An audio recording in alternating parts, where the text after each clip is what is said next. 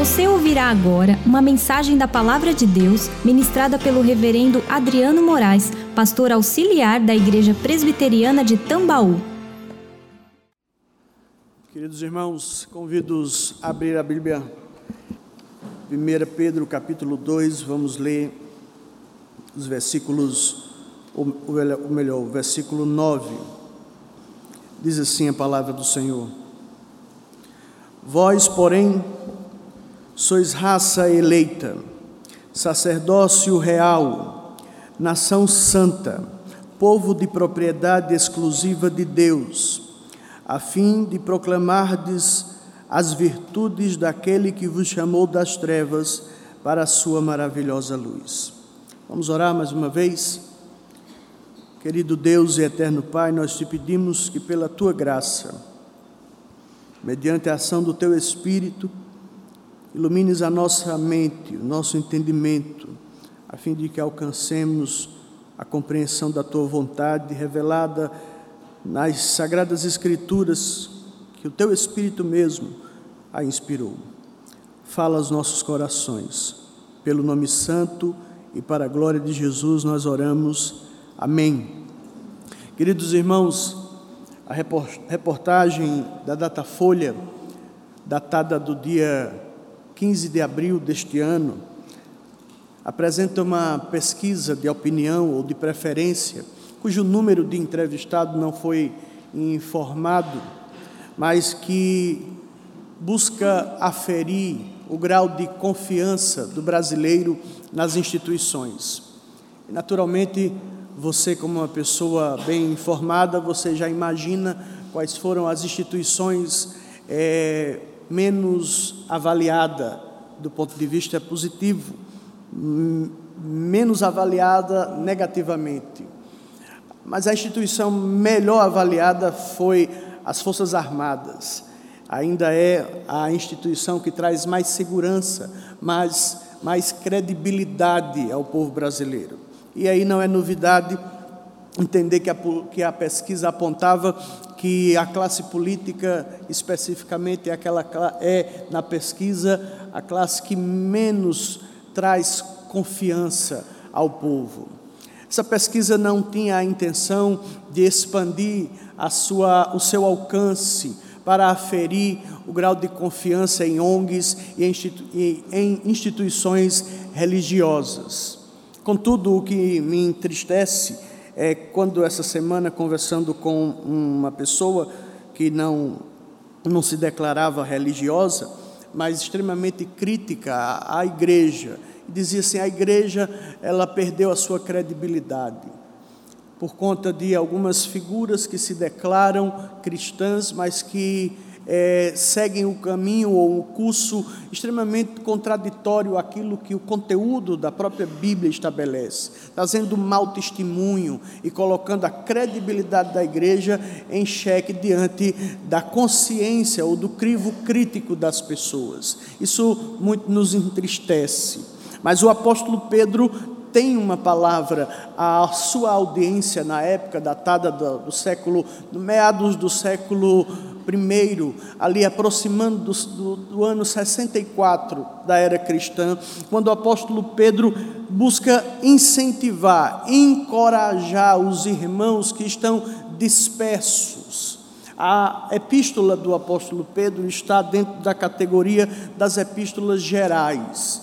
Elas essas epístolas elas não possuem um endereçamento específico, como é o caso das epístolas do apóstolo Paulo, que direcionou as suas epístolas a Éfeso, a Tessalônica, a Colossenses, Coríntios. Não, Pedro, quando escreve a primeira e a segunda epístola, como também Judas, escreve aos irmãos que estão dispersos, que estão espalhados.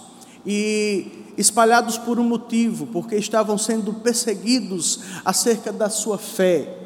Pedro então tem como intenção trazer uma palavra de conforto, de ânimo, trazendo à memória o que estava por vir, de que valeria a pena se posicionar diante de uma sociedade cada vez mais em declínio moral, uma sociedade cada dia mais e cada vez mais arredia as coisas de Deus, estranhas a as coisas de Deus. Era muito importante que os irmãos entendessem que a perseguição que eles estavam sofrendo, na verdade, não deveria ser empecilhos ou empecilho para que a igreja continuasse avançando. Portanto, o propósito do, do apóstolo Pedro é assinalar como objetivo que a igreja da Ásia deveria continuar firme a fim de testemunhar da graça do Senhor Jesus. Porque há um papel da igreja na sociedade, de ser sal e de ser luz, daquele que nos chamou das trevas para a sua maravilhosa luz. Os destinatários desta igreja, as pessoas que faziam parte desta igreja, eram pessoas que necessariamente, na sua na sua totalidade, não eram judias, eram gentílicas, e nós podemos aferir isso exatamente do capítulo 1, versículo 14, quando ele diz: Como filhos da obediência, não vos amoldeis as paixões que tinhas anteriormente na vossa ignorância. E daqui nós aferimos que não poderia ser um povo judeu, porque esse povo vivia exatamente nas suas paixões carnais. Versículo 18 diz: Sabendo que não foi mediante coisas corruptíveis, como prata ou ouro que fostes resgatados do vosso fútil procedimento, como os vossos pais vos legaram. Então, nós temos aqui informação necessária para entendermos que, majoritariamente, os membros dessa igreja, as pessoas dessa igreja, não eram pessoas de origem judia, mas foram aquelas pessoas que foram alcançados pelo Evangelho, alcançadas pelo Evangelho, por aquele grande fenômeno que nós entendemos é, iniciar em Atos, ou na metade do livro de Atos, quando o próprio Pedro é impactado com a mudança de paradigma sobre quem pode fazer parte do povo de Deus. Aquela grande problemática que ensejou exatamente a realização daquele primeiro e marcante concílio da igreja, na história da igreja, o concílio de Jerusalém, para finalmente dirimir as questões de como os gentios poderiam então ser aceitos na, na comunidade da fé, sem que para isso eles tivessem que fazer as observâncias das leis cerimoniais que faziam parte do Velho Testamento e que naturalmente os judaizantes não entendiam que Cristo já havia cumprido todas as coisas. Pedro então fala a estas pessoas com o objetivo de deixar o seu o coração de cada uma delas é, fortalecidos na graça e também incentivá-los a viverem uma vida que glorifiquem o nome do Senhor. Mesmo diante das perseguições, mesmo diante das dificuldades da vida, era preciso que a igreja compreendesse o propósito para o que ela foi posta pelo próprio Deus. O contexto da perseguição se agrava exatamente com o incêndio que toma conta de Roma. Os historiadores dizem que Nero, que tinha uma fixação por edificação, quando via Roma pegando fogo nas suas edificações de madeira, os historiadores dizem que Nero ficava admirado com as cores das chamas, até que a culpa do incêndio foi colocada em Nero. E uma forma dele se excluir da responsabilidade era exatamente colocar a culpa num grupo de pessoas que eram exatamente perseguidas pelos judeus. Um grupo de pessoas que se denominavam cristãs. Então Nero aproveitando das circunstâncias desfavoráveis, coloca a culpa nos cristãos sobre o incêndio, acerca do incêndio de Roma. E isso então deflagra ou intensifica uma perseguição sobremaneira. E este é um marco histórico na perseguição dos cristãos que passam a viver dispersos. Essa, essa carta, portanto, foi escrita no momento de perseguição, de ameaça, quando declarar a fé, quando viver a fé cristã, já não era possível na, na dinâmica mais comum da vida de quem quer que fosse. Algumas informações importantes ainda podem ser ditas acerca de um paralelo que se pode fazer do livro de Atos com a carta do apóstolo Pedro para entendermos qual era a tônica ou o núcleo da mensagem pregada na igreja primitiva. Compreender o núcleo da mensagem que a igreja pregava, que os apóstolos pregavam naquela época, é importante para que possamos entender a necessidade de permanecer firmes na graça do Senhor Jesus. Em primeiro lugar, era um tempo do cumprimento, o tempo em que o cumprimento da palavra de Deus no Velho Testamento havia chegado. O tempo havia amadurecido do ponto de vista do momento da chegada do Messias, a era messiânica havia chegado. Jesus havia vindo, chegou, o que é o cumprimento concreto das profecias do Velho Testamento. Segundo lugar, esta era uma era através da qual Cristo havia trazido vida, porque pela morte e ressurreição de Jesus Cristo havia o cumprimento das promessas de Deus. Em terceiro lugar,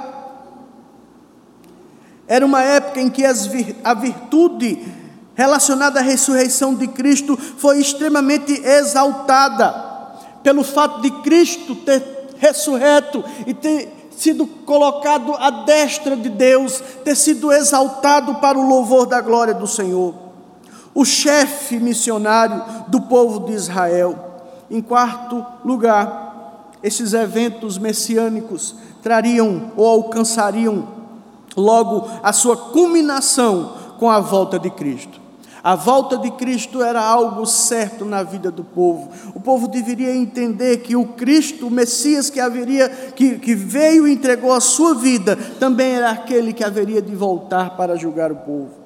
Em quinto lugar, estes atos e acontecimentos se constituem, portanto, a base de uma apelação ao arrependimento, a proclamação do Evangelho a igreja deveria dar continuidade à obra de Cristo. Colocadas essas circunstâncias, compreendendo o contexto em que a carta do apóstolo Pedro, ou 1 Pedro, fora escrita, a partir do versículo 9 nós podemos compreender o seu contexto. O apóstolo diz: Vós, porém, sois raça eleita, sacerdócio real, nação santa, povo de propriedade exclusiva de Deus, a fim de proclamar as virtudes daquele que vos chamou das trevas para a sua maravilhosa luz. Qual é a necessidade de entendermos o significado desses versículos, ou desse versículo? Em primeiro lugar, esse versículo tem toda uma relação no Velho Testamento com Isaías capítulo 43, versículo 21 e Êxodo capítulo 19, versículos 5 e 6. Quando mostra exatamente a ação de Deus em escolher um povo para si. Quando ele diz: Ouve-se a voz de Deus dizendo: Agora, pois, se diligentemente ouvires a minha voz e guardardes a minha aliança, então sereis a minha propriedade peculiar dentre todos os povos, porque toda a terra é minha. Vós me sereis reino de sacerdotes e nação santa. Os cristãos são um povo escolhido por Deus, um povo que tem aliança com Deus um povo que é redimido, chamado, justificado, perdoado, não para viver uma vida em si mesmada, como muito é pregado em algumas igrejas, irmãos. Sabe, ser cristão, ser alcançado pela graça de Deus, ser transformado na nossa vida, não nos leva à imaginação, à conclusão errada de vivermos a nossa vida segundo os nossos próprios projetos, mas nós fomos chamados por Deus para proclamarmos as virtudes do Senhor. Colossenses capítulo 1 mostra claramente essa transferência de propósito de existência. Ele vos deu vida, estando vós mortos os vossos delitos e pecados. É a mensagem do apóstolo Paulo em Efésios capítulo 2. Mas em Colossenses nós entendemos Paulo trazendo a mensagem clara da ação de Deus em nos transportar do império das trevas para o reino do Filho do seu amor. Ou seja, continua existindo uma regência Outrora nós estávamos sobre a regência do império das trevas. Éramos por natureza filhos da ira, escravos do pecado, estranhos às coisas de Deus. Segundo o apóstolo Paulo, em Romanos capítulo 9, não havia quem, não há quem entenda, não há quem busque a Deus, porque todos se desviaram e a uma se fizeram inúteis. Romanos capítulo 3, versículo 23 também deixa claro que todos pecaram e destituídos estão da glória de Deus. Portanto, não há nenhum mérito, não há nenhum motivo próprio que faça com que eu e você sejamos merecedores de estarmos na presença de Deus, senão que a graça dele, que a misericórdia dele, e que o propósito dele nas nossas vidas, em nos chamar, em nos atrair, em nos transportar do império das trevas, aonde nós estávamos como servos do pecado, para um outro reino, para uma outra regência, para o reino do Filho do seu amor. Continuamos debaixo da regência do Senhor ele é Rei soberano, absoluto sobre nossas vidas. Nós nascemos para uma nova vida e essa nova vida não pode ser entendida como sendo uma vida vivida para o prazer próprio, senão para a renúncia do ego, para que Cristo a cada dia cresça na minha vida, cresça na sua vida. A grande questão que faz com que a igreja muitas vezes seja criticada, é porque há muitas pessoas que de forma equivocada desconhecem os motivos pelos quais Cristo eventualmente tenha alcançado essa, essa pessoa. E eu digo eventualmente porque é possível que a própria pessoa esteja, esteja equivocada acerca da ação de Deus na vida dela. Porque Cristo, quando nos alcança, nos alcança para que nós possamos viver em novidade de vida. Portanto, este é o contexto do versículo 9. O apóstolo Pedro está evocando exatamente a compreensão do Velho Testamento acerca de tudo aquilo que Deus havia estabelecido. Deus havia estabelecido uma aliança a relação pactual com o seu povo, fazer com que este povo agora se tornasse santo, separado, do mundo. Não é à toa que o Senhor Jesus ora e diz na sua oração: Pai, não peço que os tires do mundo, quando ele diz: Eles não são do mundo, como também eu não sou. Não peço que os tires do mundo, mas que os guardes do mal. Nós precisamos entender, irmãos, que fomos alcançados por Deus para vivermos para o louvor da glória do nome dEle em toda a dinâmica da nossa existência, e quando assim fazemos, estamos proclamando as virtudes daquele que nos chamou das trevas para a sua maravilhosa luz. Isto está posto exatamente a partir do capítulo 4, quando o capítulo 4 e o capítulo 5 Pedro traz exatamente esses elementos impactadores que trazem um motivo, um propósito específico à existência, quando ele então fala acerca dos servos, das mulheres, dos maridos e dos jovens, para que cada um, na dinâmica e no papel social que cada um desempenha, que cada indivíduo viva debaixo da graça e do propósito de Deus manifestando as virtudes ou proclamando as virtudes do Senhor. É isso que nós encontramos exatamente quando Pedro faz o desfecho de tudo o que ele quer falar. Toda a carta está repleta de um sentimento relativo à persistência na esperança, não em, mesmo não obstante a perseguição, em decorrência de uma promessa que está para vir, a vinda do Senhor Jesus Cristo. Como nós cantamos, como a nossa irmã bem nos lembrou, que a nossa mente, que o nosso coração, que o nosso espírito devem estar envolvidos com as coisas celestiais.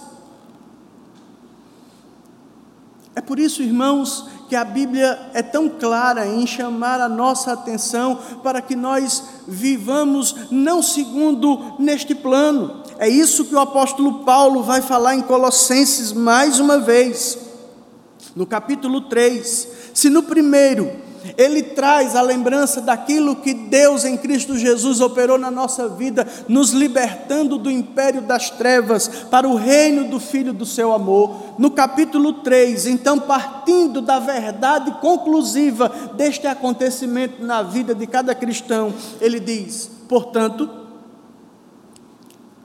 e esta é uma partícula conclusiva, adicionada a uma partícula condicionante, Portanto, se fostes ressuscitados com Cristo, juntamente com Cristo, buscai as coisas lá do alto, onde Cristo vive assentado à direita de Deus.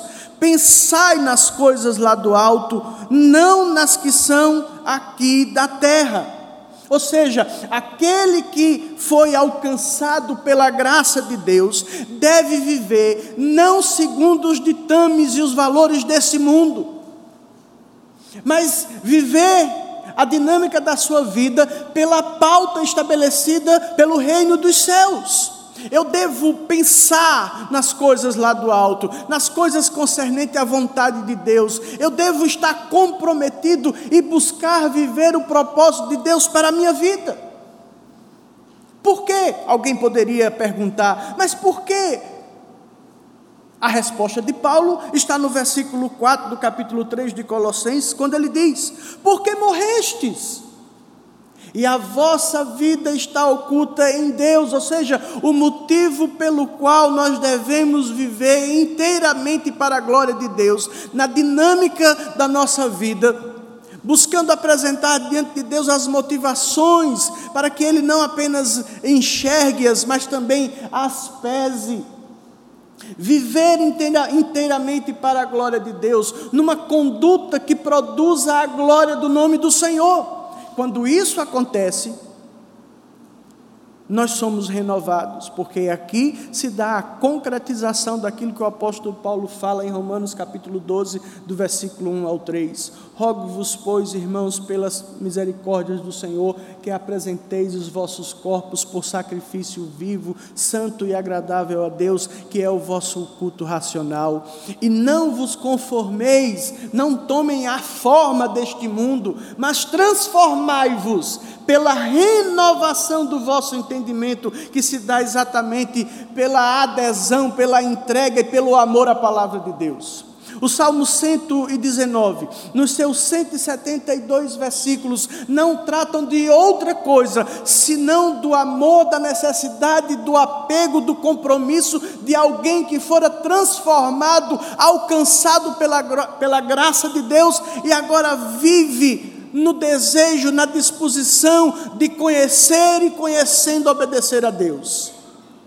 Esta é a marca, este é o destaque na vida de um povo que foi alcançado. É desta forma que, vivendo o propósito de Deus na nossa vida, nós atrairemos os olhos do mundo, não para que atribuam qualquer discreto descrédito à igreja, mas que, vendo as nossas boas obras, glorifiquem a Deus. É nesse sentido que Cristo diz: vós e somente vós sois o sal da terra e a luz do mundo. Sabe, irmãos, o Catecismo Maior de Westminster, na pergunta 62, que, pergunta, que diz assim: o que é a igreja visível? A igreja visível é uma sociedade composta de todos quantos, em todos os tempos e lugares do mundo, professam a verdadeira religião juntamente com os seus filhos. E a pergunta imediata é exatamente a 64, que pergunta, que faz a pergunta: que é a igreja invisível?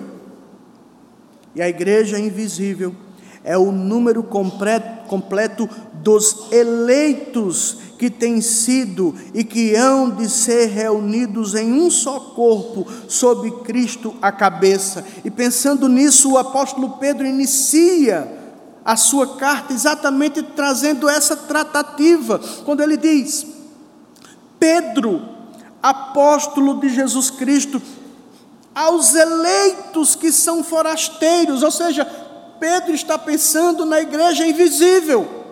Ele não está vendo a igreja, mas ele sabe que a igreja existe.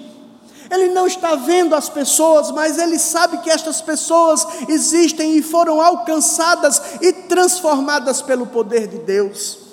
E esta transformação, esta ação da graça de Deus na vida dessas pessoas será suficiente para mantê-las firmes até a vinda do Senhor Jesus. Não obstante a perseguição, não obstante as dificuldades da vida, a igreja, cada membro da igreja precisa entender que nós não somos apenas um número registrado no rol de membros da igreja presbiteriana de Tambaú. Nós somos servos do Senhor, chamados das trevas estávamos debaixo do domínio, do poder do pecado, servindo o pecado, escravos do pecado. Mas um dia Cristo transformou a nossa vida e operou na nossa vida o novo nascimento. Por isso que o apóstolo Paulo, o apóstolo Pedro, ainda frisa a necessidade de sermos como crianças recém-nascidas, não apenas crianças no sentido da dependência, mas de um estado de novo nascimento, de necessitar estar sempre debaixo do poder e do cuidado do Senhor. Por isso que ele diz, versículo 22 do capítulo 1, tendo purificado a vossa alma pela vossa obediência à verdade, tendo em vista o amor fraternal não fingido, amai-vos de coração uns aos outros ardentemente. Calvino, quando reflete sobre a importância do papel da igreja de Cristo, ele diz que Pedro aqui tensiona trazer a lembrança aos fiéis a que grande honra tenham sido elevados e que também a que propósito tinham sido chamados. Sabe, irmãos, Deus não lhe chamou, Deus não transformou a minha nem a sua vida, simplesmente para que agora nós possamos colocar uma ordem social, econômica na nossa vida, familiar, particular. Deus nos alcançou, Deus nos atraiu, Deus nos perdoou, Deus transformou a nossa vida para que nós a vivamos inteiramente para o louvor da glória do seu nome em todos os setores da nossa existência. É por isso que o apóstolo Paulo diz: quer comais, quer bebais, ou façais qualquer outra coisa, fazei tudo para a glória de Deus. Isso é um grande desafio, irmãos, para que eu e você compreendamos a necessidade de vivermos o propósito de Deus na nossa vida. E quando isso acontece, o nome do Senhor é glorificado, Cristo é proclamado e as pessoas haverão de dar glórias ao Senhor. Sabe, irmãos, essa tarefa é uma tarefa que somente é possível de ser vivida pela graça do Senhor porque o Espírito Santo habita na igreja, santificando-a, capacitando-a, conduzindo-a até aquele grande dia em que haveremos de estar com Deus na glória. Mas enquanto isso, irmãos, haveremos de passar por muitos percalços, por muitas dificuldades, haveremos de ser, a igreja haverá de ser perseguida. Mas precisamos entender que a essência da vida cristã não era o ter, mas é o ser. É vivendo um propósito claro e específico.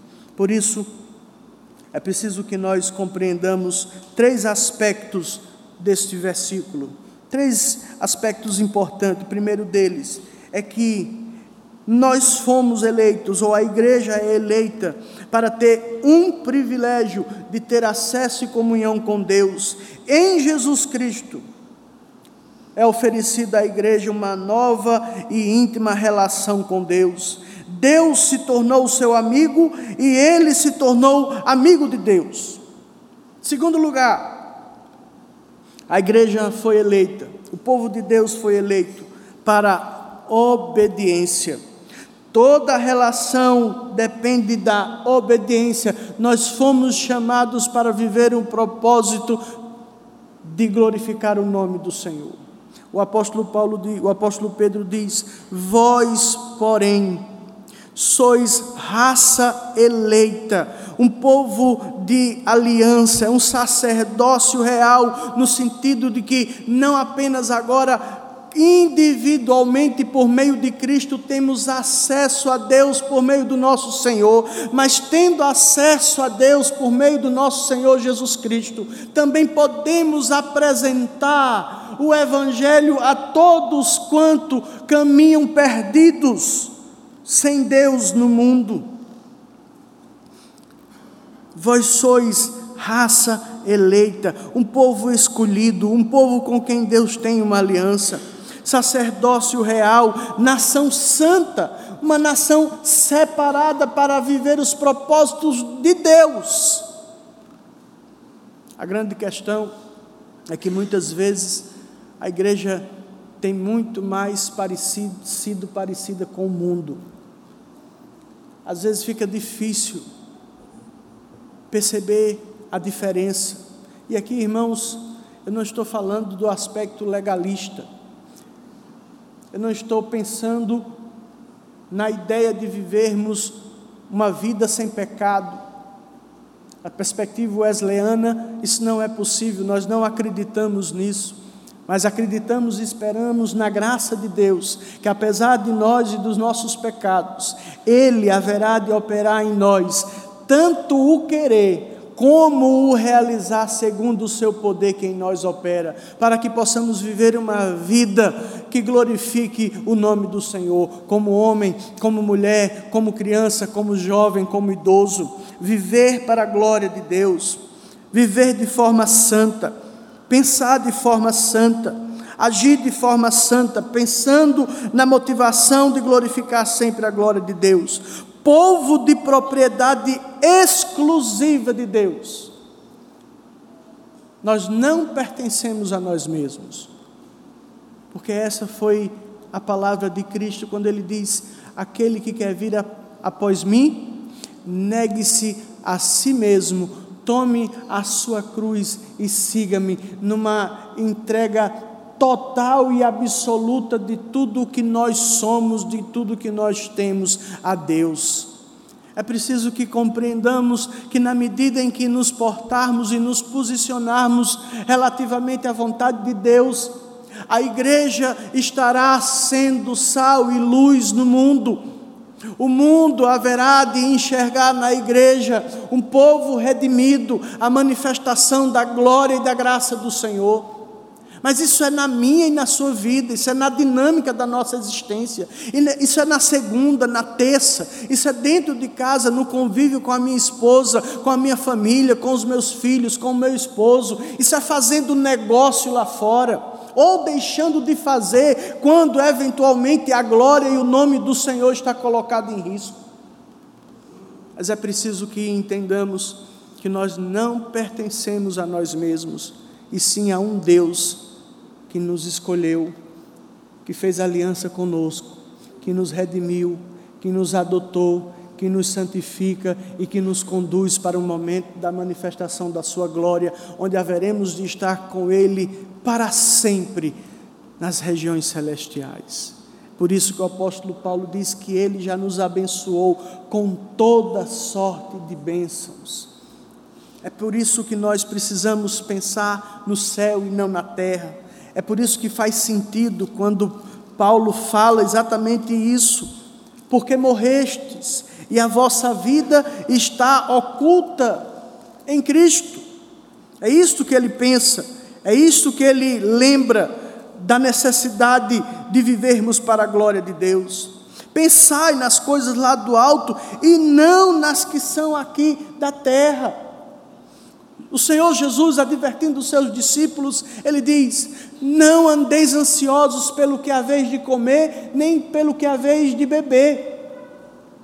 Porque os gentios é que procuram estas coisas. Gentios são todos aqueles que não conhecem o Senhor. Então é possível que eu e você estejamos vivendo segundo a maneira gentílica, mundana, esquecendo que o propósito para o que Deus nos criou, Deus nos redimiu, é vivermos para o louvor da glória do Seu nome de forma absoluta. E desta forma, buscarmos, segundo a orientação de Cristo, buscarmos em primeiro lugar o reino de Deus e a sua justiça, na certeza de que todas as outras coisas nos serão acrescentadas. Por isso, pensemos e busquemos as coisas do alto e não nas que são aqui na terra, aqui da terra porque morrestes e a vossa vida está oculta juntamente com Cristo em Deus. E a grande esperança, a grande certeza, a grande recompensa que nos aguarda está no versículo 4 que diz: Quando Cristo, que é a nossa vida, se manifestar, então vós também sereis manifestados com Ele em glória. É preciso que compreendamos, irmãos, que para além do privilégio de ser uma nação santa, um povo de propriedade exclusiva do Senhor, ele nos chamou para um privilégio no relacionamento, para uma obediência segundo seu, a sua vontade e para que nós possamos servi-lo. Nós fomos alcançados por Deus para servi-lo. William Barclay, replicando o pensamento de Isaac Walton, diz que a carta do apóstolo Pedro, ela é afetuosa, amante, modesta e humilde, com um propósito claro e específico de encorajar, por meio da reflexão acerca da identidade de cada cristão. Pensar dessa forma é refletir sobre o propósito claro e específico da vida que Deus tem para nós. William Barclay quando reflete sobre essa perspectiva, ele diz que o homem não deve nem sequer iniciar-se na vida cristã, a menos que compreenda que isto lhe exigirá ser diferente dos demais. Sabe, irmãos, é muito bom estar aqui e louvar a Deus. É muito bom conviver na comunidade da fé. Mas Deus nos chamou para mais do que isso. Deus nos chamou, Deus nos escolheu, Deus fez uma aliança conosco para que individualmente possamos intencionalmente vivermos para a glória de Deus numa entrega total de tudo que nós temos e de tudo que nós somos. Viver desta forma é vivermos o propósito de Deus. Uwe Wolmer diz que quem experimentou a intervenção resgatadora de Deus em sua vida não pode silenciar a esse respeito, uma vez que sabe que foi arrancado do âmbito dos poderes das trevas e transferido para o senhorio libertador do poder do Senhor e da sua ressurreição. Se essa proclamação não acontecer na nossa vida, a nossa vocação ela é fracassada. Foi para isso que você foi escolhido. Foi para isso que Deus fez uma aliança com você. Foi para isso que Deus se tornou o seu Deus. É para isso que Ele lhe sustenta. É para isso que Ele lhe santifica, como homem, como mulher, como jovem, como adolescente, para que a glória de Deus se manifeste na sua vida para que a igreja viva o propósito do Senhor, manifestando e proclamando as virtudes do Senhor. E finalmente, Calvino, a respeito desta grande doutrina, ele diz que esta doutrina deve ser um tema de meditação diária. Devemos refletir sobre o propósito de Deus na nossa vida dioturnamente E deve ser lembrado continuamente por nós que todas as bênçãos de Deus, com que Ele nos favorece, se definem ou se destinam a um fim, para que a Sua glória seja por nós proclamada. Este é o propósito do porquê que Deus está falando a estes irmãos que, embora perseguidos, devam compreender que possuem um patrimônio superior e durável. É isso que o autor de Hebreus fala no capítulo 10. Abra sua Bíblia em Hebreus capítulo 10. Quando da natureza da fé, alguns equivocadamente pegam o versículo 1 do capítulo 11 acerca da fé e dizem que porque a fé é a certeza das coisas que se esperam e a convicção de fatos que se não veem, pegam o texto pelo pretexto e dizem assim: a minha vitória está chegando, a minha causa na justiça será ganha, a minha casa será comprada, o meu litígio finalmente chegará ao fim, por quê? Porque a fé é a certeza das coisas que se esperam e a convicção dos fatos que se não veem. Irmãos, isso é um absoluto, um absurdo no tratamento do texto sagrado, quando na verdade a natureza da fé está relacionada à perseverança no meio da tribulação, sabendo que o patrimônio superior e durável que nós temos não é aqui na terra. O Senhor Jesus já nos advertiu em Mateus capítulo 7, quando ele diz: Não acumuleis para vós outros tesouros aqui na terra, onde o ladrão rouba, onde a traça corrói mas acumulei para vós outros tesouros no céu. E acerca disso, o autor de Hebreus, do capítulo 10, versículo 32, diz: Lembrai-vos, porém, dos dias anteriores, em que depois de iluminados, sustentastes grande luta e sofrimentos, ora expostos como espetáculo, tanto de opróbrio quanto de tribulações, ora tornando-vos coparticipantes com aqueles que deste modo foram tratados porque não somente vos compadecestes dos encarcerados, como também aceitastes com alegria o espólio dos vossos bens, tendo ciência de possuirdes vós mesmos patrimônio superior e durável. Eis aqui a concretização daquilo que Paulo fala em Colossenses capítulo 3. Pensai e buscai as coisas do alto e não nas coisas aqui na terra. Nós não fomos chamados para fincar morada aqui na terra. Nós não fomos chamados e atraídos por Deus e transformados por Deus para vivermos os prazeres aqui da terra sem um propósito mais claro e sublime. Nós não podemos, irmãos, sermos, sermos envolvidos com os valores do mundo, para que possamos, estimulados por um sentimento hedonista, onde nós somos levados a viver do prazer e pelo prazer, como se não existisse uma eternidade que nos espera. Nós somos peregrinos aqui neste lugar. Nós estamos de passagem, e enquanto estamos de passagem, todos precisam ver que a igreja está proclamando a virtude daquele que a chamou das trevas para a sua maravilhosa luz. Um povo que tem uma aliança, um povo que tem um relacionamento, um povo que tem compromisso, um povo que pertence a Deus e que por isso não vive para si mesmo. Este é um padrão muito alto e que eu e você não haveremos de, de alcançar pela nossa própria força, senão pela graça de Deus. E então o texto continua no versículo 35 de Hebreus: diz: Não abandoneis, portanto, a vossa confiança, ela tem grande galardão, com efeito, tende necessidades de perseverança, para que, havendo feito a vontade de Deus, alcanceis a promessa. Qual é a promessa? E o texto continua: porque ainda dentro de pouco tempo aquele que vem virá e não tardará. Todavia, aqui sim o versículo nuclear da natureza da fé.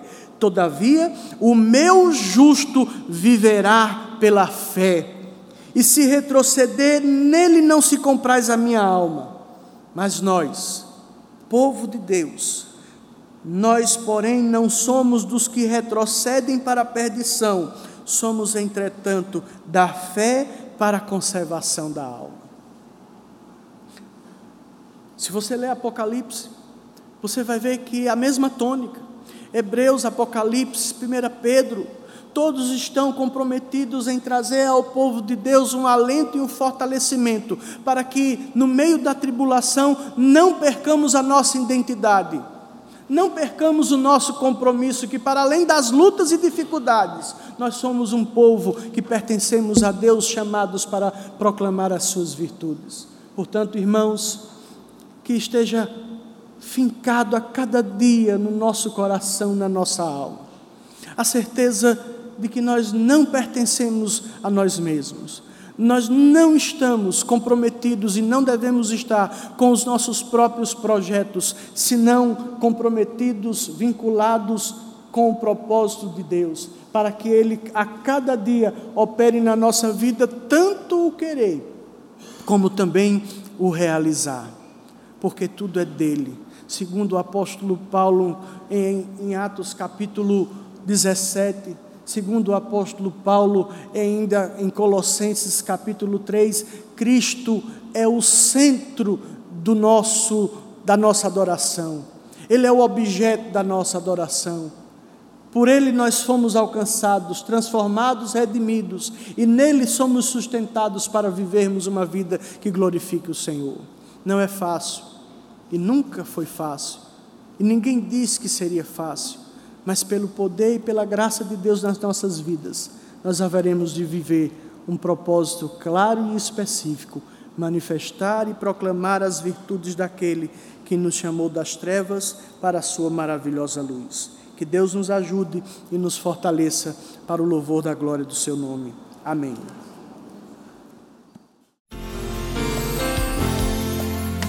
Você encontrará mensagens como esta, além de outros conteúdos e informações, nos canais oficiais da Igreja Presbiteriana de Tambaú, no Facebook, Instagram e YouTube. Deus abençoe sua vida.